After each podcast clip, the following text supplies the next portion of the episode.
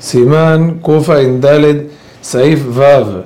No se dice verajá ajaroná luego de tomar vino en la comida o por un vino que la persona tomó antes de comenzar a comer para abrir su apetito. El hidush es que con respecto a la verajá rishoná, ya dijimos anteriormente que sí se dice la primera verajá cuando uno toma vino en la seudá o antes de la seudá. ¿Por qué? Porque el vino es hashuv y hay que darle su verajá bifne atzmo.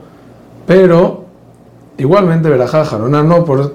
Porque toda cosa que es parte de la comida y viene para bajar la comida, se le dice verajá de Birkat Amazon por ella también, y la verajá de Birkat Amazon del pan incluye la verajá de Birkat Amazon del vino. El vino del Kiddush, su verajá jaroná también está incluida en Birkat Amazon, y en el de Abdalá, en caso que la persona hizo Abdalá, Motzai Shabbat, y de una vez comió Sudar Revit, su verajá de Mehen Shalosh sobre el vino del Abdalá que tomó, la va a hacer en el Birkat Amazon, es decir, el Birkat Amazon la va a incluir.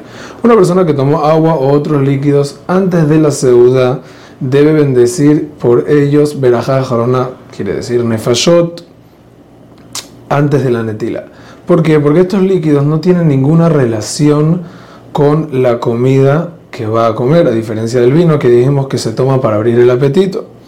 Y si se olvidó de decir por ellos verajá jarona y ya hizo netila, debe bendecir verajá jarona aún adentro de la seuda alajá lemas. De todas maneras, lo mejor es o hacer la verajá jarona antes o no tomar revit de agua porque en verdad es mejor lo que taboskim. Alajá lemas si hacemos, así dice el Benishai, pero mejor no hacerlo de esta manera. Hazak Ubaruch.